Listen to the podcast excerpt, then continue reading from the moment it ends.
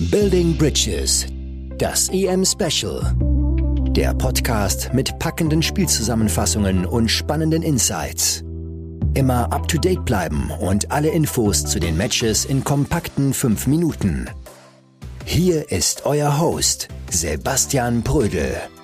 Hier spricht Sebastian Brödel mit dem Building Bridges Euro Spezial.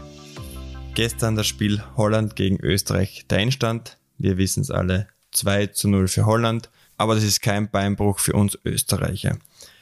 Bevor wir darauf eingehen, wie es zustande kam, möchte ich ein bisschen so einen Spieltag beleuchten, um auch einen Einblick zu geben, wie so ein Spieltag abläuft, wie eine Vorbereitung abläuft, wie eine Nachbereitung abläuft, äh, wie sich die einzelnen Spieler vorbereiten, mental in Stimmung bringen, wie sie versuchen werden, dieses Spiel zu gewinnen.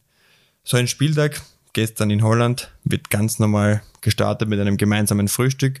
Franco Foda legt großen Wert auf Pünktlichkeit. Franco Foda legt großen Wert, dass gemeinsam gefrühstückt wird, legt großen Wert darauf, dass die Mannschaft auch gemeinsam den Tisch wieder verlässt, dass es eine einheitliche Speise und Aktion ist.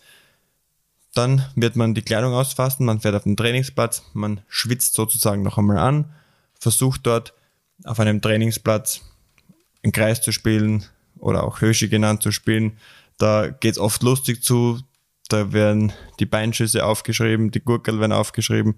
Da kann es auch sein, dass Geld in die Mannschaftskasse fließt ordentlich. Dann fährt man zurück mit dem Bus ins Hotel. Man hat das gemeinsame Mittagessen. Dann gibt's die Mittagspause, die jeder individuell gestaltet. Der eine versucht länger zu schlafen, weil es ein Abendspiel ist. Der andere versucht wach zu bleiben, spielt auf der Playstation, tauscht sich mit einem Mitspieler aus, holt sich vielleicht noch in Einzelgesprächen mit dem Trainerteam irgendwo eine Sicherheit für den Abend. Dann gibt es meistens so drei Stunden vom Spiel die Jause oder das Abendessen quasi vor dem Spiel, um noch bestmöglich Zeit zu, Zeit zu haben, das zu verdauen. Und dann wird's ernst. Dann gibt's diese Spielerbesprechung, wo die Aufstellung, die Taktik bekannt gegeben wird. Manche Spieler gehen sicherlich mit irgendwo einer Anspannung rein, weil sie nicht hundertprozentig wissen, komme ich von Anfang an oder komme ich von der Bank, wie ist meine Rolle in diesem Spiel, was sieht der Trainer, welche Chancen an Spieler verteilt er.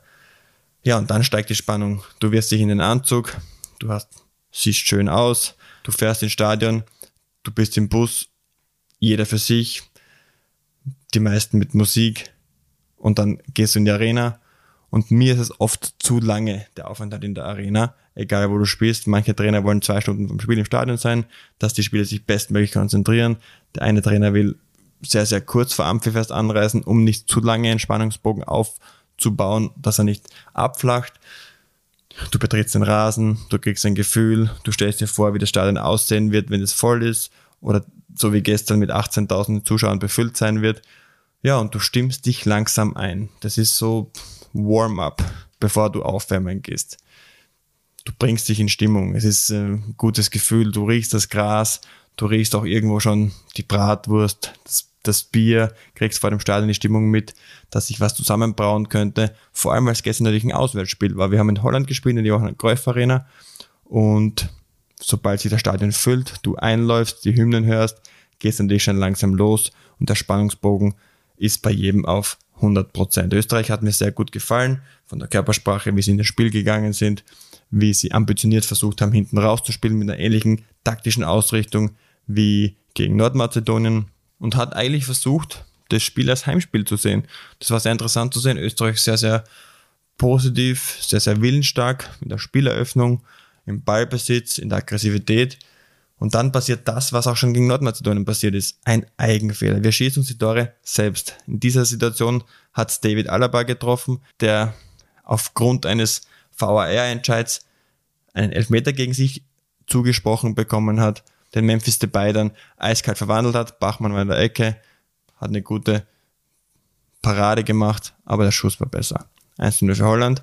Aber die Szene zum Elfmeter, und ich weiß nicht, ob es euch aufgefallen ist, aber unmittelbar davor ist De Frey in den Strafraum eingetreten und hat eine Schwalbe nicht versucht. Ich will De Frey nicht unterstellen, dass er eine Schwalbe provozieren oder einen Foul provozieren wollte, aber er ging zu Boden, hat ihm sofort gemerkt, dass es niemals reicht, ein Elfmeterpfiff und zu schwach war für eine Schwalbe.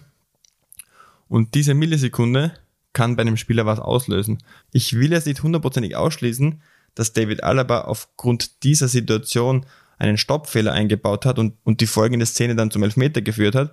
aber es ist durchaus denkbar. Bei mir war es oft so, dass ich als Innenverteidiger Abseitspositionen zu früh die Hand gehoben habe. Ich wurde oft von meinen eigenen Trainern kritisiert. Mich haben oft Trainer kritisiert, dass ich von meiner strategischen Art und Weise zu spielen sehr oft sehr früh die Hand gehoben habe in Abseitssituationen und Zeit verloren habe, falls ich den Ball dann doch nachtigen musste.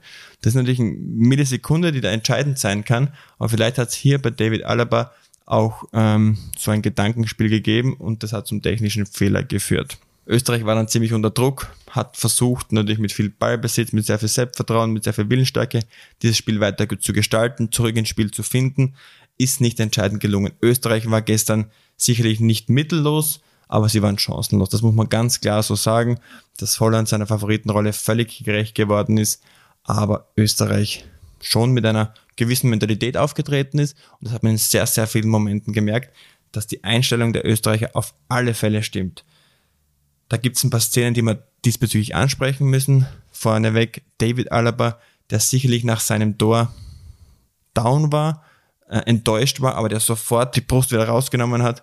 Und was sehr gut in den Fernsehkameras zu sehen war, nachdem der Schuldige ja meistens groß im Bilde nach so einer Szene ist, hat er Sabi an sich genommen und hat gesagt, Sabi, wir spielen gut, wir sind gut im Spiel, lass uns weiter so spielen. Also das ist schon ein gewisses Vertrauen, das dort besteht und auch ein gewisses Vertrauen, dass auch dem Zuschauer gut tut, so ein Spiel zu verfolgen. Das zweite Tor in der zweiten Halbzeit war eine missglückte Abseitsfalle, die nicht hingehauen hat. Querpass und Dumfries schießt ein, der mittlerweile bei den Holländern zum heimlichen Star avanciert. Ich glaube, der hat schon etliche Instagram-Follower mehr nach dem Gala-Auftritt gegen die Ukraine und auch gestern gegen Österreich. Zusammenfassend gilt zu sagen, Österreich ist in einer vernünftigen Ausgangsposition.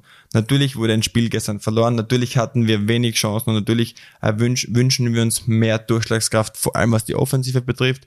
Aber was mir absolut Hoffnung macht, ist, dass Marko Anautovic wieder zurückkehrt, der aufgrund seines Fauxpas leider draußen Platz nehmen musste. Er war dabei in Amsterdam, man hat ihn sehr oft im Fernsehen gesehen und man hat auch gemerkt, wir brauchen ihn. Die Mannschaft braucht ihn, wir es zu sehr brauchen ihn und ich will jetzt gar nicht zu großartig auf diese Entscheidung der UEFA eingehen. Dennoch fand ich sie eigentlich sehr, sehr kurios. Denn erinnern wir uns zurück an die WM 2018, als Sherdan Shakiri und Granit Xhaka einen nationalistischen Gruß abgesendet haben nach einem Torjubel. Dieser wurde mit 8000 Euro Geldstrafe sanktioniert und Marko Nautovic musste 25.000 Euro blechen und ein Spiel aussetzen. Also irgendwo hält sich da die Waage nicht und das ist schon eine Sache, die, die, die es zu diskutieren gilt. Österreich hingegen, der österreichische Verband, hat es nicht getan, was mich auch ein bisschen verwundert hat, muss ich ehrlich gesagt sagen. Gerade so ein wichtiger Spiel, in so einem wichtigen Spiel irgendwo kampflos aufzugeben, fand ich kurios, aber sehen wir doch alle die positive Seite dahinter.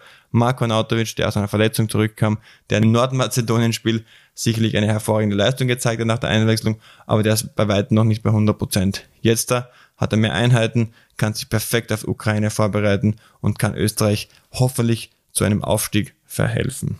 In diesem Sinne, lasst uns alle Kräfte mobilisieren. Die Mannschaft wird es auch machen. Die fliegt unmittelbar nach dem Spiel zurück nach Tirol, wird dort ihr Basecamp beziehen und morgen erwartet sie ein Spa-Tag, um das nett darzustellen. Da wird aufs Fahrrad gegangen, da werden Massagen ausgemacht, Therapien, Wechselbäder, alle Möglichkeiten werden herangezogen, um die Mannschaft bestmöglich zu erholen, um sie zu regenerieren. Das Spiel wird heute auch noch kurz angesprochen werden, aber ich glaube, dann liegt sofort der Fokus auf das Montagsspiel, was natürlich ein Endspiel ist. Und wir haben alle die Zeit, uns bestmöglich auf dieses Endspiel vorzubereiten. Ich glaube, wir sollten dieser ambitionierten Mannschaft, diesem, dieser willensstarken Mannschaft eine Chance geben.